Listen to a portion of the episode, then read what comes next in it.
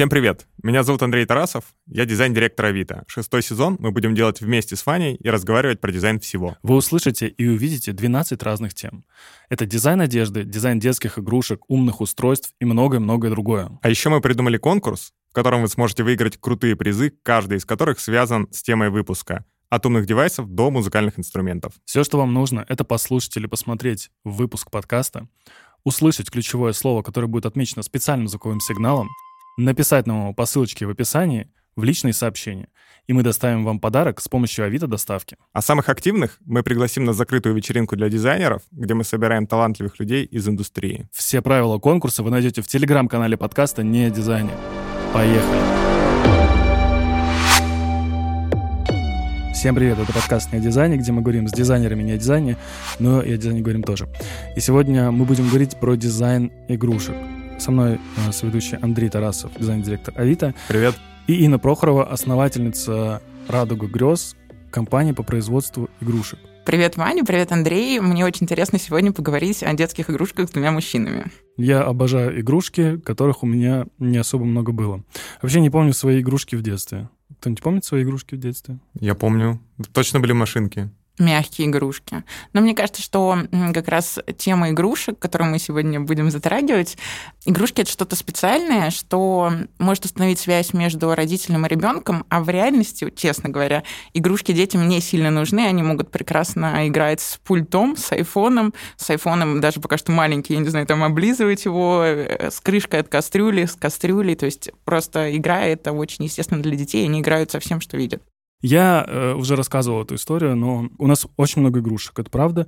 Есть умные игрушки, есть неумные игрушки там, и так далее. Но мы в какой-то момент играли э, с пультом, ну, пульт от телевизора, э, на который надели резинки, ну, типа для волос, вот, какие-то разноцветные, и называли его барашком. Я такой думаю, вот где-то там лежит очень много денег в виде какой-то пластмассы, а мы, ну, типа, играемся с пультом, который, типа, чё? Дети как кошечки, знаешь. Ну, кошечки же не любят, когда ты там... Ты накупил кошечкам целый дом, замок какой-то построил, им что-то они такие, пакет. Мне кажется, что а, самые нужные вещи и людям, и детям самые простые. Как раз когда ты можешь многофункционально все это использовать. Там, к примеру, я в «Радуге грез» делаю кубики, и это самая простая игрушка, и дети могут играть с ними, там, я не знаю, 6 месяцев до 9 лет. И очень-очень по-разному. Кто-то может строить башню ввысь, кто-то может, я не знаю, построить, сказать, что это какой-то город, неделю, пожалуйста, не ходите здесь, а кто-то может фломастером нарисовать личико на одном кубике и ходить и говорить, что это мой лучший друг. То есть чем проще, тем лучше. Давай тогда расскажем вообще, как ты вообще решила заниматься игрушками? Ну, это очень удивительная, необычная история, которых вы никогда не слышали.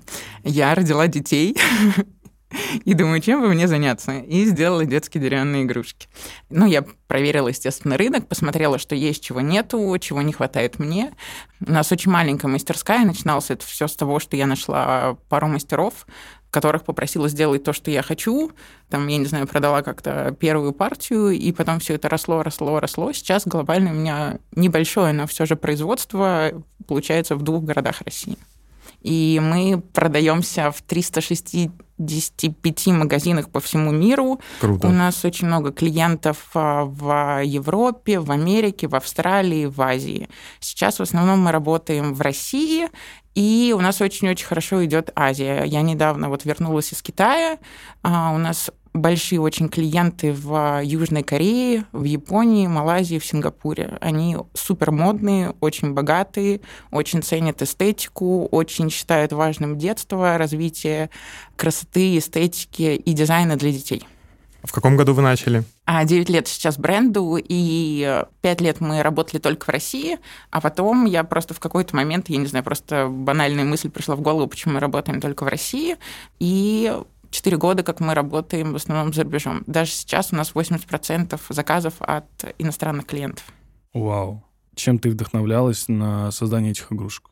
Я очень сама по себе люблю искусство, а, хотя я простая девочка, выросшая в Зеленограде, но у меня была очень классная бабушка, которая водила меня каждые выходные в, во все музеи. То есть я любой музей могу открыть с ноги практически. Это Инна, закрывайте двери.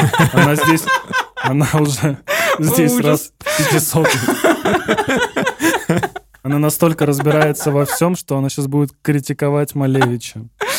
Ну нет, не буду. Классно. Чем ты вдохновлялась э, на Малевичем? Квадраты. Я делаю кубики теперь. Так и есть, реально. То есть, Серьезно? ну, правда, это все очень близко. И русский авангард, и- а Малевич как раз он идеолог. То есть как художник у меня есть к нему вопросы, ну, ну, Ну, то есть это понятно. не самое близкое мне, но как а, учитель, преподаватель и философ, он очень-очень великий, и я читала его вот такую толстую-толстую книгу, и мне это очень близко, и я все это беру и привношу в те же самые игрушки. Блин, мне кажется, это вообще один из немногих разов, когда мы говорим про дизайн, и люди говорят, э, что они вдохновлялись каким-то вот искусством. Как так? А вот так, да. Это правда. А чем люди вдохновляются? Расскажите Да мне. вот Вдруг вообще- мне тоже надо? Все по-разному. Кто-то, не знаю, музыку слушает, и его это вдохновляет. Но мне всегда хотелось поговорить вот по поводу именно вот таким вдохновением. То есть типа, вот мне тоже очень нравится. Вот мы, допустим, рисовали недавно обложку. и Я говорю, я хочу вот обложку вот в таком стиле.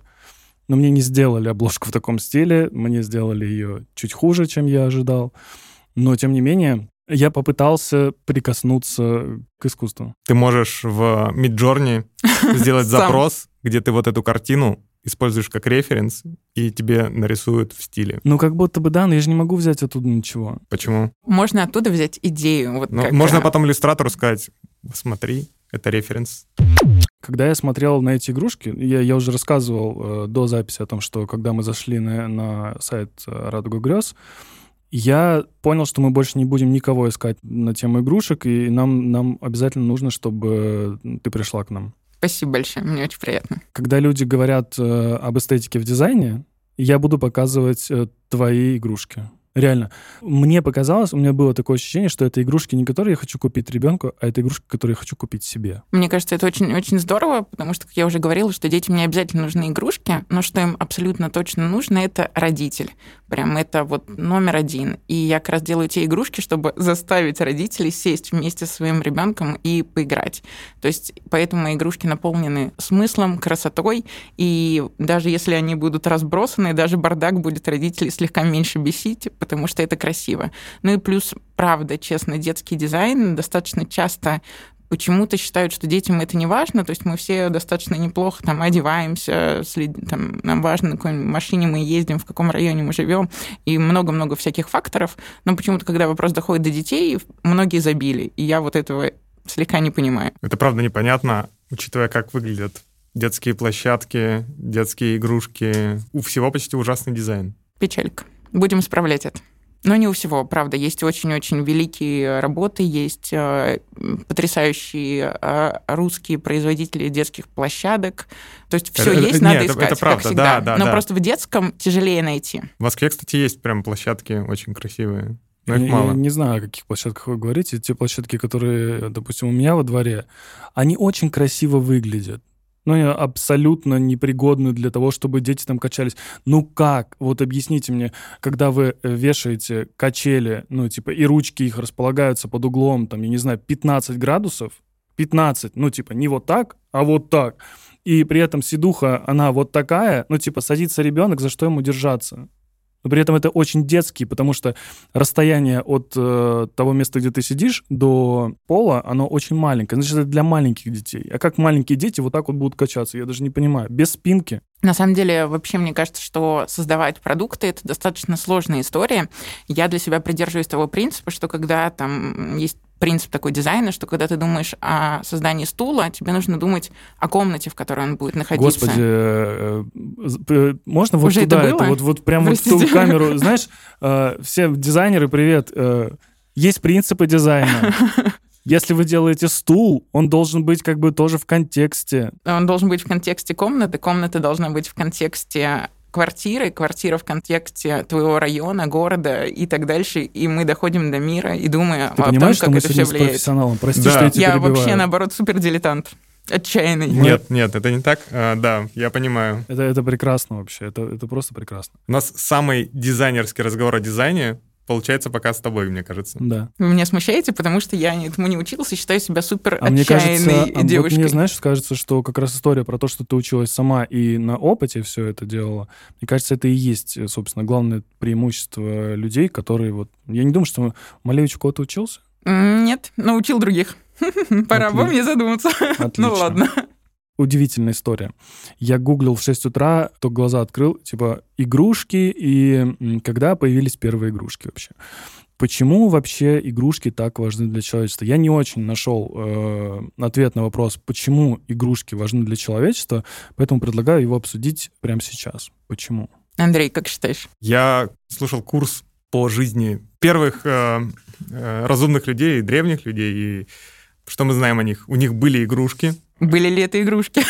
Как мне кажется, такое уже невозможно выяснить. Как правило, у них есть фигурки людей, и фигурки животных. Вот, э, кстати, это я... искусство и тотемы. Вот, кстати, я тоже об этом думал, что, знаешь, когда две с половиной там, тысячи лет до нашей эры датируются эти человечки, вот, я думал, что, а может быть, это, типа, не игрушки были, то есть, может быть, это, знаешь, были там какая-то игра, шахматы какие-нибудь, может быть, может, еще что-то такое. Я тоже вот об этом думал. Но я нашел интересный факт, что одна из древнейших игрушек, я такой, чё? Вот как вы думаете, какая самая древнейшая игрушка? То есть, да, нет, нет, нет, нет, нет, нет, нет, давайте, стоп, стоп. А, вторая а, по древности игрушка в мире. Первая будет названа потом? А, да.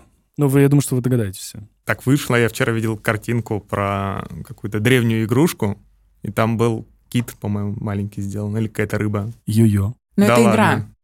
Это игра, да, Почему? это чуть другое. Ну, это же игрушка. Ну, понятие игры игрушки, тем более как детская, это немножко другое. Первые игрушки вообще сами по себе появились с появлением первых детских садов в XIX веке. Был такой основатель э, детского сада как понятие Фробель, немец, и он вообще очень-очень важный человек, мне кажется, в истории, в искусстве и в дизайне. Он сделал первые детские сады и понял, что детям нужно с чем-то взаимодействовать. Это первый раз, когда понадобилось что-то, с чем дети специальным должны взаимодействовать. Потому что до этого всего это были какие-то около или тотемы, или игры, либо просто занять руки. То есть это не игра, как творческое какое-то проявление ребенка себя. И появились первые детские игрушки, и первые воспитанники, выходцы из этих детских садов стали очень-очень известными людьми. Например, Иттен, который изобрел цветовой круг.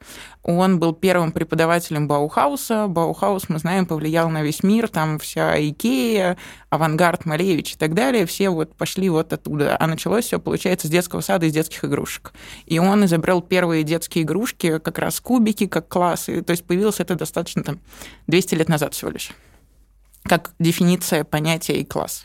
Я еще читал э, такую тему, что вот если мы говорим про первое место, то первым местом была, была кукла. Да, но кукла была коллекционной, с ними не игрались.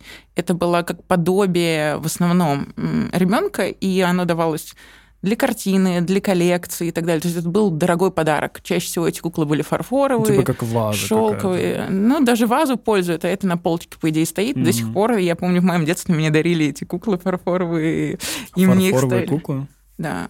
Я, кстати, знаете, на Покровке, короче, я проезжаю иногда и вижу, там есть э, кукольный музей. Ты была там? Mm-mm. М-м. Мне всегда страшно. Да, там жуткая витрина. Мне очень страшно. Я, я не хотел бы заходить в такой музей. Я немножко побаиваюсь кукол. Возможно, это из-за того, что... Чаки. Да. Возможно, это из-за того, что СТС, э, первый развлекательный, в моем детстве показывали там вот эти чайки, да, там, я не знаю, склоны, вот это все, это такой... Это вообще можно детям смотреть? Ну, наряду с э, Чип Дейлом, да, ты такой, ну, Чип Дейл, он такой, вот, чайки. Еще, еще гремлины и все вот это прочее. Меня, конечно, куклам вообще такой очень... А к Барби? Барби. Ты очень плавно подводишь э, к этим... К Райану Гослингу. Да. На самом деле, одни из самых продаваемых игрушек это были Барби ну, сейчас на данный момент являются одни из самых продаваемых. Я, я сейчас боюсь соврать.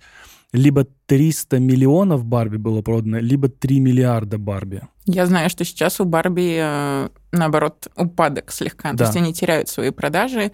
Сейчас в топе Лего. Лего э, тоже в топ-10 э, продаж. И изначально вообще сказали, что, ну, там, Лего придумал какой-то конструктор, да, если не ошибаюсь. Лего изначально делали детские деревянные игрушки как раз. Да, а да, да. завод их сгорел, и они поняли, что чем-то не тем они занимаются, и перешли на пластик. Кубик Рубика, по-моему, тоже какая-то супер продаваемая история была, и до сих пор он продается, и тоже какие-то миллионы, миллионы, сотни миллионов э, вот этих штук было продано, кубиков, это какое-то просто невероятно.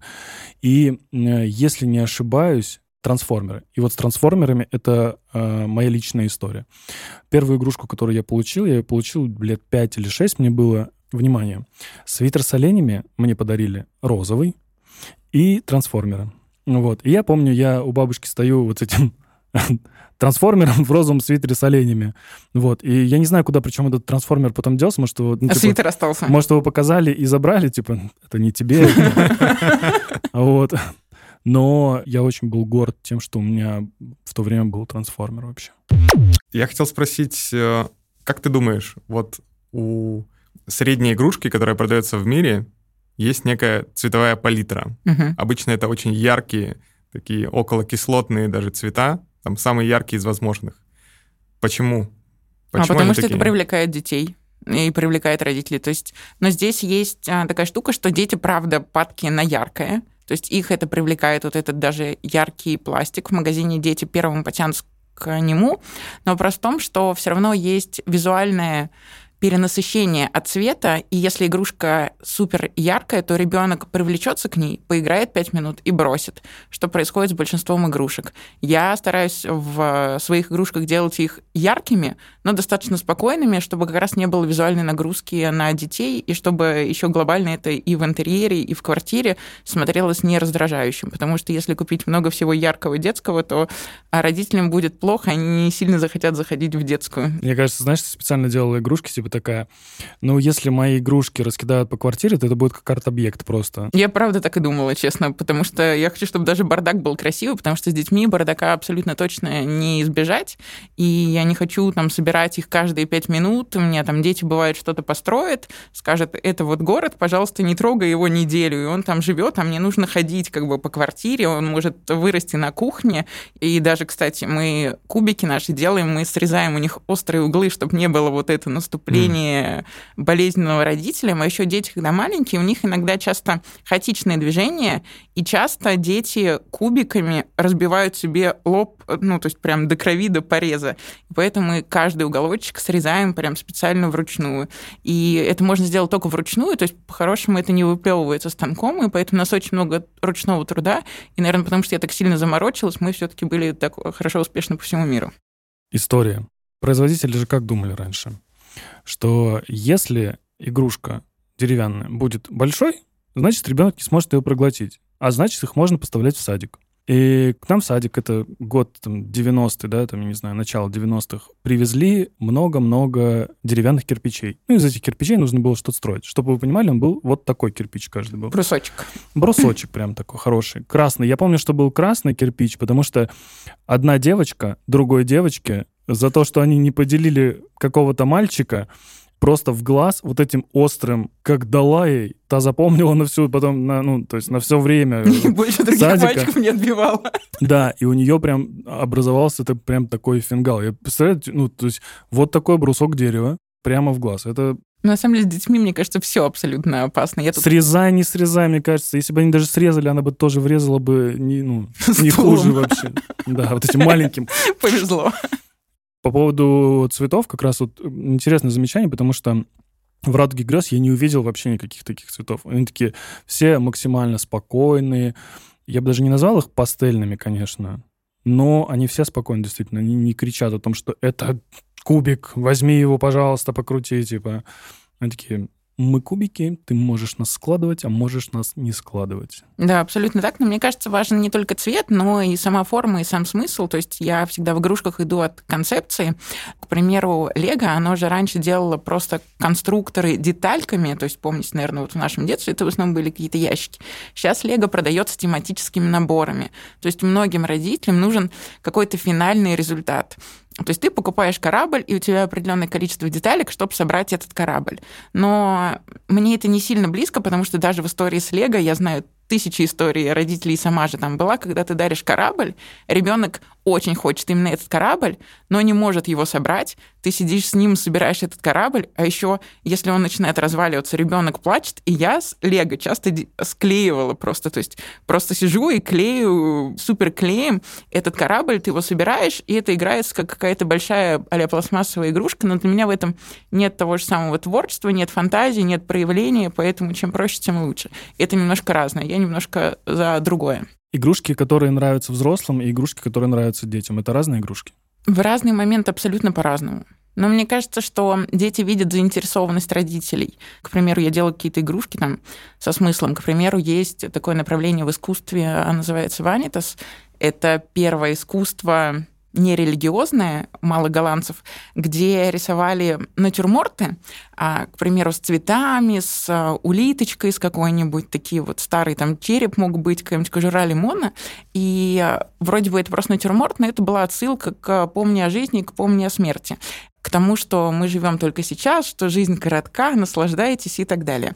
И я сделала такую же коллекцию в игрушках, и, к примеру, хочу, чтобы это было напоминание, во-первых, родителям о том, что детство очень скоротечное, и, пожалуйста, побудьте с детьми сейчас, а также хочу, чтобы они могли посидеть, пообсуждать там, что может иметь какое значение, какая деталька, и, не знаю, что-то собрали а новое из этих же цветочков, то, чего не было. Там, к примеру, что там какой-нибудь дуги в форме цветочка могут быть домиком для феи и так далее, и по-разному играли. Вот ты упомянула, кстати, то, что игрушки тематические. Я понимаю, что у тебя нет коллабораций, но если бы ты делала коллаборацию с каким-нибудь, э, с кем-нибудь... У меня есть коллаборации. Да? Расскажи. Но они э, тоже такие, но тоже очень мои. Мы в этом году сделали коллаборацию с Пушкинским музеем. Это как раз та история. Я люблю искусство, и плюс, а, мне кажется, это очень классный способ а, детям влюбить их в искусство. К примеру, там есть большая скульптура в Пушкинском шеду. Это такой большой мужчина с крыльями.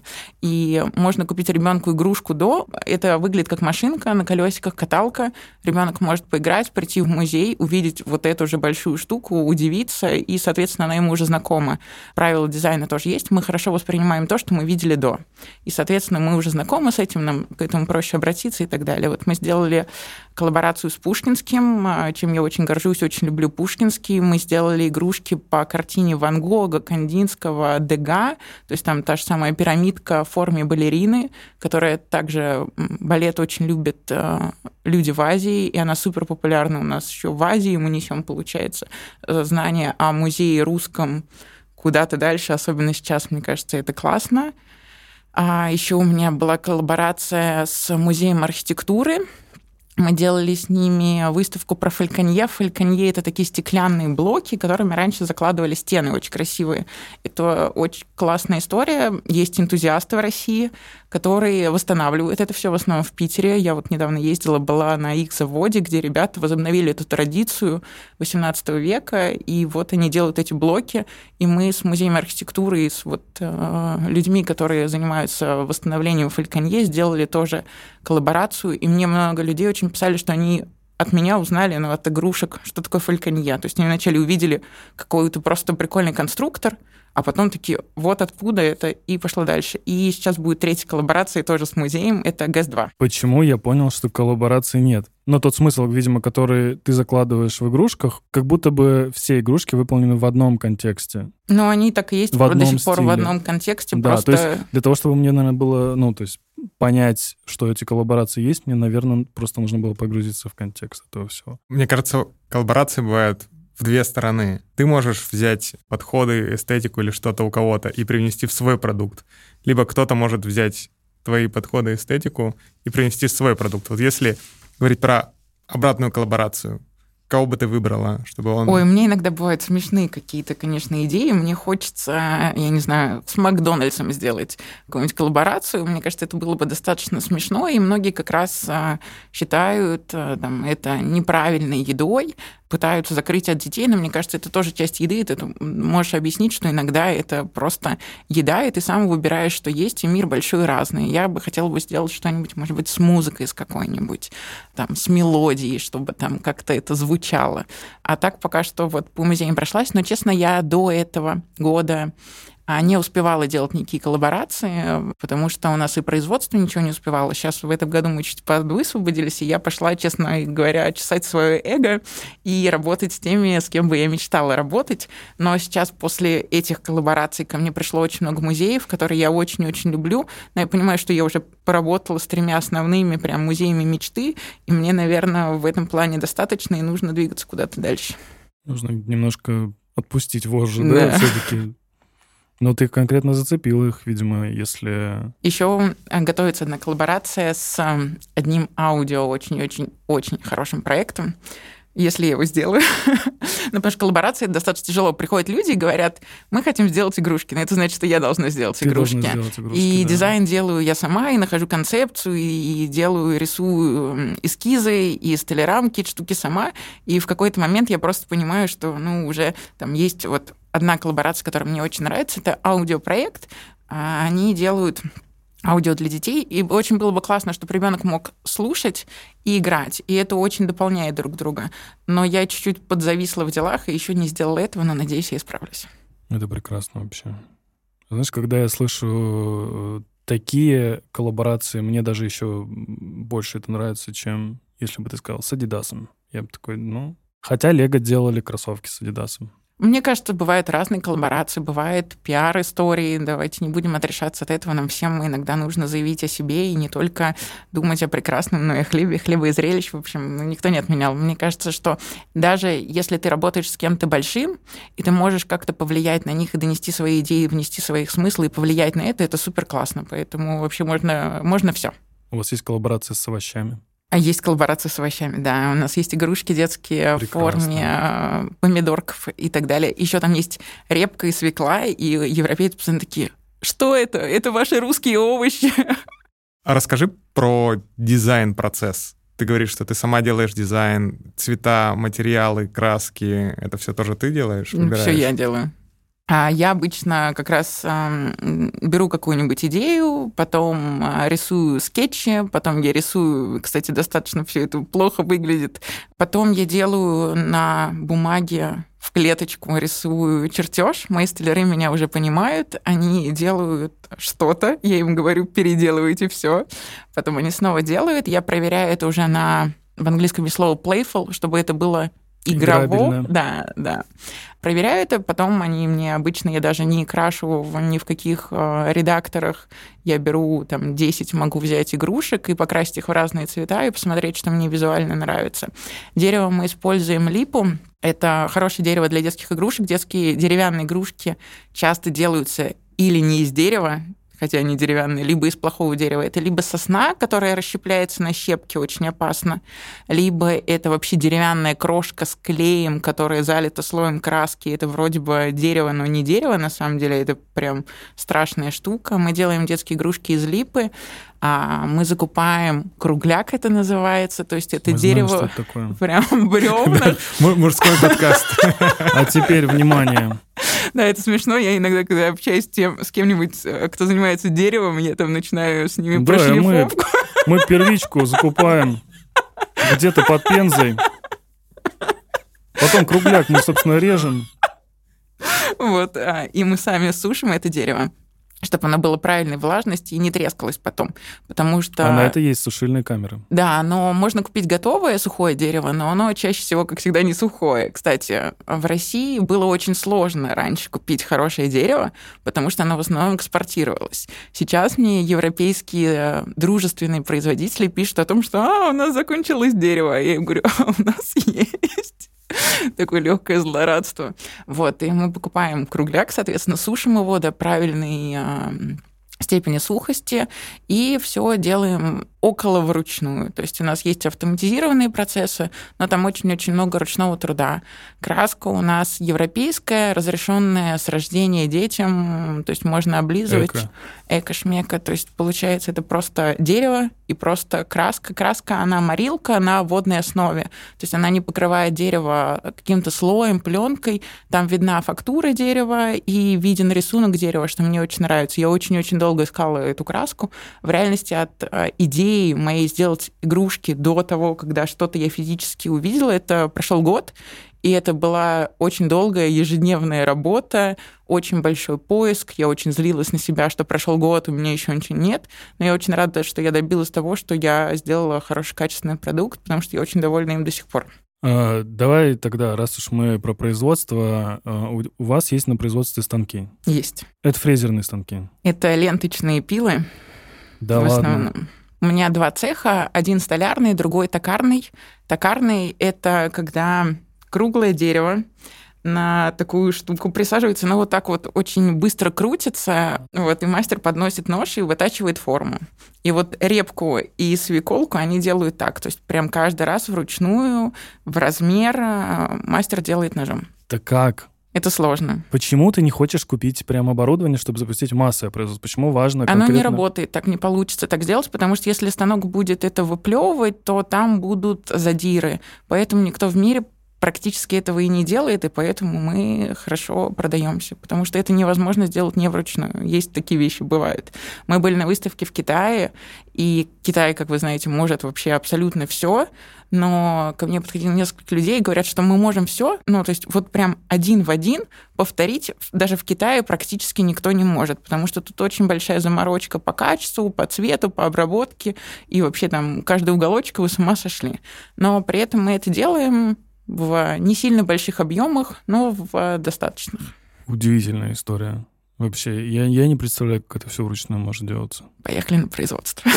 Все, У выезжаем. меня есть видео, я могу потом показать. Не, я в том плане, что я верю, просто это круто. Прям, я я думал, это на каких-то фрезерах э, вытачивается все автоматически.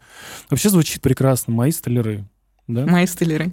Столяры работают в третьем поколении. Они исторически делали матрешки из липы в России делали иконы, потому что она как раз мягкая. Липа еще хороша тем, что если ребенок будет бить ее об что-то, она не расщепится на, на щепки, там будет вмятины. И вот в России делали иконы, то есть вырезали, она очень мягкая, и это безопасно. И столяры, вот они работали, делали матрешки, были без работы практически, потому что этот промысел закончился. И я их долго уговаривала делать что-то другое. Они говорили, зачем нам нужно, вообще что-то ну, придумывала. Но в итоге я убедила, и а мастера это самое-самое сложное. То есть это достаточно ремесленная работа. У нас производство рядом с Нижегородской областью. Это небольшая деревня, там все всех знают. Туда ехать, там, ну, до Нижнего можно нормально доехать, а вот последний участок дороги, там его в реальности проехать за полчаса, но там такая дорога, что там едешь вот так подпрыгивая часа три, и там недавно открылся первый магазин «Пятерочка». Это совсем такая немножко другая жизнь. У меня угощают там березовым соком, Вторая часть производства в моем родном Зеленограде, потому что туда никто ничего не доедет, а как раз краска ближе к Москве. Почему это в Нижегородской области? Потому что там дерево рядом, и там мастера исторические. А потом все эти заготовки едут в Зеленоград, и там все это красится, упаковывается, и из Москвы все это, ну, А, из Зеленограда делают, делают какую-то. Да, Круто. По сути, все эти формы задают там. да. А здесь это красится, упаковывается и отправляется. И в Москву лишь довести краску. Кстати, про дизайн упаковки. У игрушек, помимо прочего, э, Вань, кстати, да, ты рассказывал, Это сейчас будет десятый подкаст подряд, когда я да, нервничаю по этому у поводу. игрушек очень плохая упаковка в А детстве. плохая, что значит некрасивая? Она неудобная. Неудобная для чего? Вань, тебе слово. Да, мне слово. Теперь спич про упаковки. А, Не понимаю, почему игрушки для детей должны открывать родители. Они плотно запечатаны? Да, плотно. Типа трансформер э, Типа со тебе как всякими минимум- тебе как минимум нужен ножик. прутиками. Ножик, ножницы и прочее. И знаешь, мне кажется, вот э, если тебе подарить iPhone, но при этом при всем ты не будешь скрывать упаковку. И вот эту пленочку тоже снимать не будешь. Тебе просто принесут так вот, это тебе. Ты такая, а упаковка где? А чек? Ну, типа, нет такого ощущения, что э, вау-эффект происходит э, тогда, когда ты сам это открываешь. Тебе же приятно это разорвать все, вытащить. О, класс. Ну, я на самом деле легко могу это объяснить. Чтобы это хорошо выглядело в магазине, это должно быть хорошо видно, соответственно, должно быть практически прозрачно и хорошо упаковано для транспорта. Поэтому, мне кажется, это просто вот э, сошлась коммерция и транспортная какая-то штука, поэтому все упаковано так. Не знаю, мои игрушки, они упакованы в коробку картонную, которая легко открывается, а часть в хлопковый мешочек. Сейчас тоже расскажу милую историю. Когда мы начинали, э, я поняла, что мне нужны какие-то мешочки для игрушек, и рядом с производством а, была такая детская студия, называлась «Урок труда». Я просто уверенно туда зашла, там были курсы для детей, увидела женщину и говорю, что вы не хотите сшить нам мешочки? Это оказалась очень классная женщина, мы с ней работаем 9 лет до сих пор. Она пенсионер, она потом ушла из этого урока труда, и она дома сидит, шьет мешочки и со своими другими подругами, бывшими швеями. То есть это прям вот такая история, что они дома сидят, шьют, и очень-очень много людей мне часто пишут, а где заказать, на каком производстве? Я говорю, нет, нет, нет, мои тетушки только мои. И как раз мешочек — это удобная штука для хранения. То есть я всегда думаю о том, чтобы это либо хранилось, либо если это вообще не нужно, то и не нужно делать дополнительную упаковку. Но процесс дарения – это вообще очень классная штука. Я рассказывала тоже у нас в блоге там, о разных способах. Там, к примеру, на Новый год я люблю детям а, подарки засовывать вначале в морозилку, и перед этим дарить. То есть, соответственно, они холодные, и это дополнительный такой вау-эффект. Прикольно. Круто, да. Всем привет! Меня зовут Максим Денисов, и я арт-директор в Авито. Отвечаю за развитие дизайна вертикали товары. Сегодня хотел бы рассказать вам про одну из моих команд, которая называется Classified. В рамках этой команды мы отвечаем за развитие пользовательского опыта в таких категориях, как запчасти, все для дома и дачи, электроника и одежда, обувь, аксессуары. С одной стороны, мы улучшаем опыт размещения объявлений. С другой стороны, помогаем нашим покупателям находить нужные им товары, затратив на это как можно меньше усилий.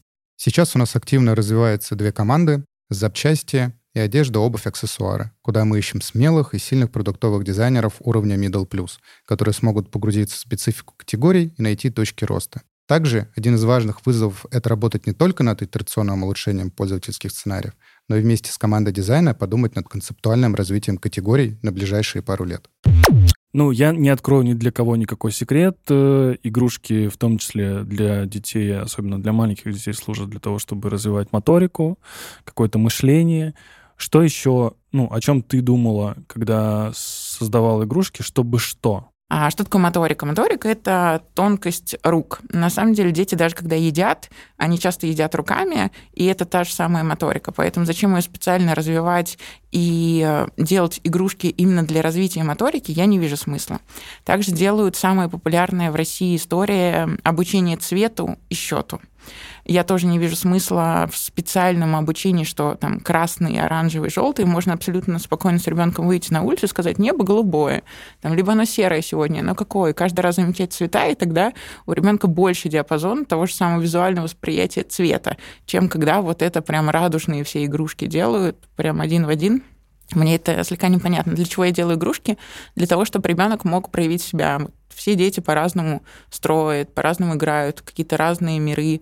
Этим а, растет у ребенка фантазия, творчество, понимание себя, проявление себя. То есть ребенку не страшно придумать свой какой-то волшебный мир, перенестись туда. Кто-то может продумать логику, кто-то функцию. То есть это больше про мышление, про развитие и эстетического, и дизайн мышления, и логического мышления, и эстетического. Что ты делаешь, зачем, почему, что ты хочешь построить. На самом деле еще у многих родителей есть такой момент, что они хотят, чтобы ребенок построил что-то конкретное. Замок, да, там, что из кубика всегда можно построить.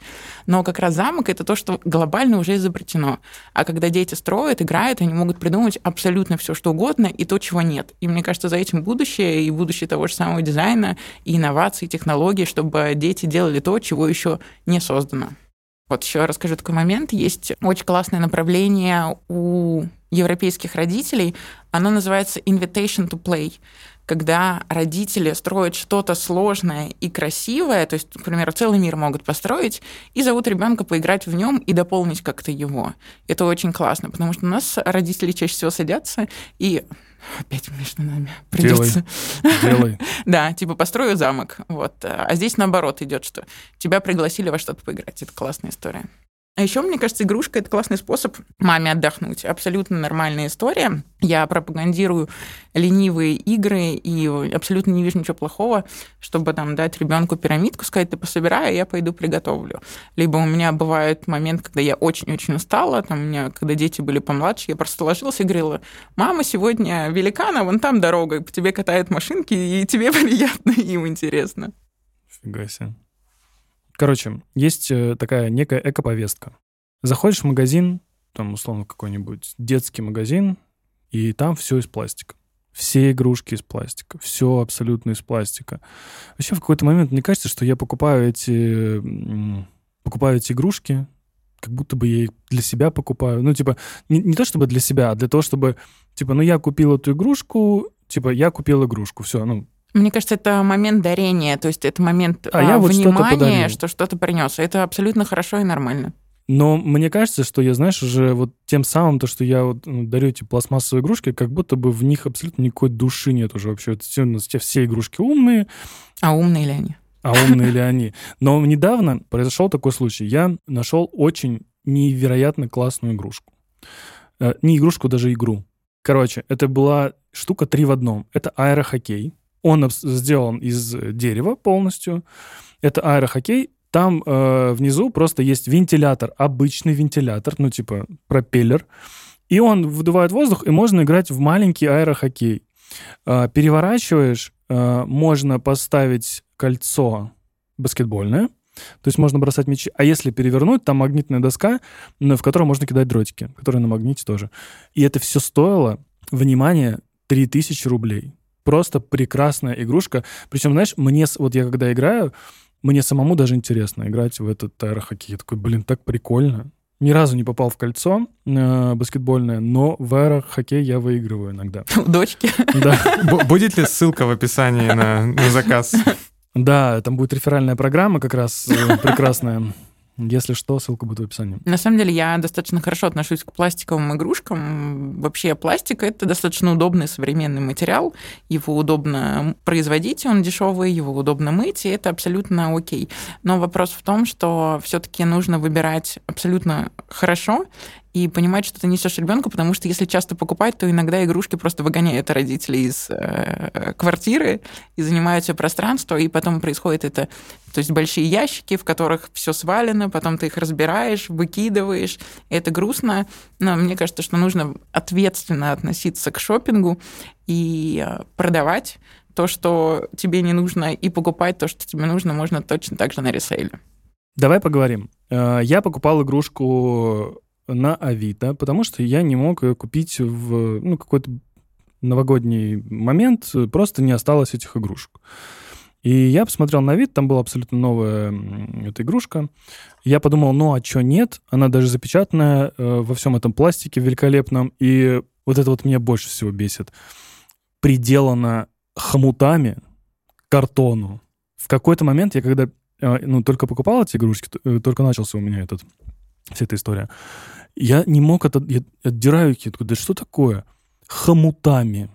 Блин, хорошо не к железным каким-то там столбам вы это все прикрутили, потому что это мне нужно было какие-то ножницы найти, ну, типа, такие, знаешь, хорошие, которые я не сломаю, отрезав этот хомут. Хорошо, он там пластмассовый, а не металлический, знаешь, эти, которые трубы стягивают. Ну вот. Отвратительно. Но я купил эту историю на Авито. Покупала ли ты когда-нибудь игрушки на Авито или продавала ли, ну, на самом раннем этапе, может быть, свои там? А для меня Авито очень-очень большой ресурс, во-первых, эм, как информационный даже. То есть иногда мне нужно что-то поресерчить советские игрушки. И я могу забить это как э, источник референса и просмотреть, что мне близко. Я очень часто покупала советские, немецкие деревянные игрушки на Авито, которые я смотрела, как они сделаны, какая идет к ним инструкция, там и такое сохраняется. И это очень-очень классно, когда ты можешь потрогать. Я находила, у меня есть там столетние немецкие игрушки, купленные на Авито. Тут мне один умный мужчина показал классную книжку про детские игрушки, которая там продавалась на Амазоне в букинистике. Я там обкусала локти, очень хотела ее купить. Пока что я там искала, кто мне сейчас ее закажет, как мне ее пришлют. Ее распродали. И я ее поставила в а, поиск на Авито, она мне через месяц всплыла. Я ее купила, это просто супер сокровище. Я вот сейчас делаю новую коллекцию, и там подборка старых фотографий, такого не найдешь в интернете. То есть это какая-то книга 80-х годов, а, немецкая. Просто нигде такого не найдешь. Как я ее выцепила и нашла, я не знаю. Также наши игрушки выпускают с коллекциями. Я просто, меня достаточно много каких-то идей, а производство небольшое, поэтому я делаю какие-то игрушки, потом останавливаю их и делаю новые. И э, многие люди продают наши старые игрушки и продают даже иногда дороже, чем они продавались у нас. И даже есть такие истории, когда а, наши игрушки популярны в мире, и европейцы там часто очень любят что-то недоступное для них, вот это вот поискать. Они есть русские, которые покупают на Авито и перепродают потом на всяких иностранных платформах. Там вообще просто я там доходила до того, что я видела наши игрушки в 10 раз дороже на иностранных Ого. платформах, чем... И я прям думаю, а можно я еще раз их сделаю, пожалуйста, и вам в 10 раз а дороже а вообще, продам? А, а вот это была первая вообще ну, типа, ты такая пошла, да. сделала, а это, а это первая, она никогда не продавалась нигде вообще. И ну, сегодня аукцион. Ну, вообще, мне кажется, я очень ответственно отношусь э, к покупкам и к продажам. Я стараюсь покупать только что-то хорошее, интересное. И если мне что-то не нужно, я продаю абсолютно много и легко. Я много покупаю, много продаю. И это очень-очень классно, очень-очень удобно. Самая интересная игрушка, которая дорогая тебе, которую ты купила на Авито? Кубики а, как раз по образцу Фробеля, про которого я сегодня говорила. Им сто лет, я их купила на Авито за тысячу рублей. Ого. А Вау. откуда они? А из Германии, к сожалению, не знаю историю, тогда курьером просто мне привезли. Хотя я, кстати, очень люблю встречаться. Если я покупаю что-то интересное, я люблю встречаться и, ну, посмотреть в глаза, обычно классные диалоги завязываются. И историю какую-то еще услышать про эти кубики. Да. А ты вообще понял, э, красные линии, вот такой большой толстым канатом, даже не нитью, проходит один человек сквозь путь э, Инны? Да, конечно. Кто же это? Мне кажется, это Дитер Рамс. То есть если бы э, Дитер Рамс был женщиной, а я не знаю, кто такой Дитер Рамс. Он бы был, это была бы Инна. Если бы Инна была мужчиной, это был бы Дитер Рамс. Расскажите мне. Это дизайнер. Ну вот, видите, я что-то не знаю. Компании Браун, угу. который во многом определил дизайн вещей, которыми мы с вами сегодня пользуемся. Например, дизайн айфона. А, все, я поняла. Он создал кучу всякой бытовой и около бытовой техники, которую дизайнеры используют как вдохновение сегодня. И у него тоже такие простые... Да, очень такие простые вещи, спокойные тона, принципы дизайна. Кстати, 10 принципов дизайна, пожалуйста, можешь почитать. Я вообще, причем я подумал сначала, что ты изначально ему вдохновлялась. А я не знала. Потому что вот очень похоже. Ты заходишь, вот даже, вот согласись, даже вот эти игрушки, они очень похожи. Вот если бы Дитер Рам сделал игрушки, он бы делал вот такие игрушки. Ты знаешь еще какие-нибудь компании в России, которые делают эстетичные игрушки. Конечно, да, я знаю и даже дружу. У меня есть классная история, сейчас будет. Лена, привет. Когда девушка начала делать детские деревянные игрушки с Питера. Я недавно ездила в Питер и там с ней виделась. Это, я называю ее моей любимой конкуренткой. Она делала детские игрушки, и у меня есть копии. Она купила копию как бы моей заготовки, а, раскрасила ее по-своему и стала продавать это а, в соцсетях. И меня часто тегали, ну, типа, как так можно, зачем вы копируете? А я поставила там сердечко под этим комментарием.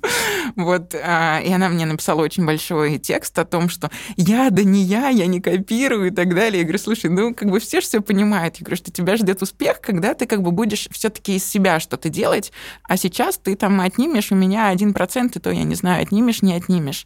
И а, она стала делать свои игрушки, правда, и там через полгода мне написала, ты меня повернула в какой-то момент, а, спасибо тебе большое, и мы дружим, и она продавалась со мной очень успешно, игрушки ее бренда по миру, так же, как и мы.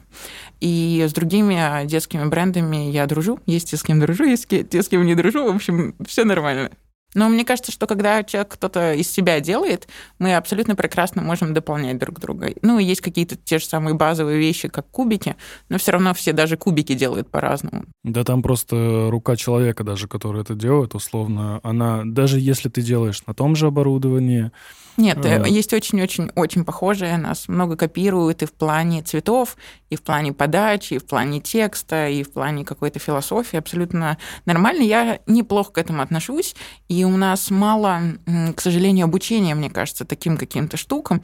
То есть вначале, когда что-то делаешь, тебе приходится копировать а чтобы жить, тебе приходится продавать. Поэтому это какая-то неотъемлемая часть жизни. Скажем так, я их не поддерживаю, но и не проклинаю.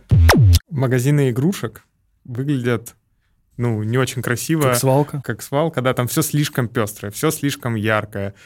Там не хочется проводить время больше, чем нужно. И я ни разу не встречал красивый, приятный магазин игрушек. Если открыть эстетичный магазин детских игрушек, он будет иметь успех, по-твоему, или нет?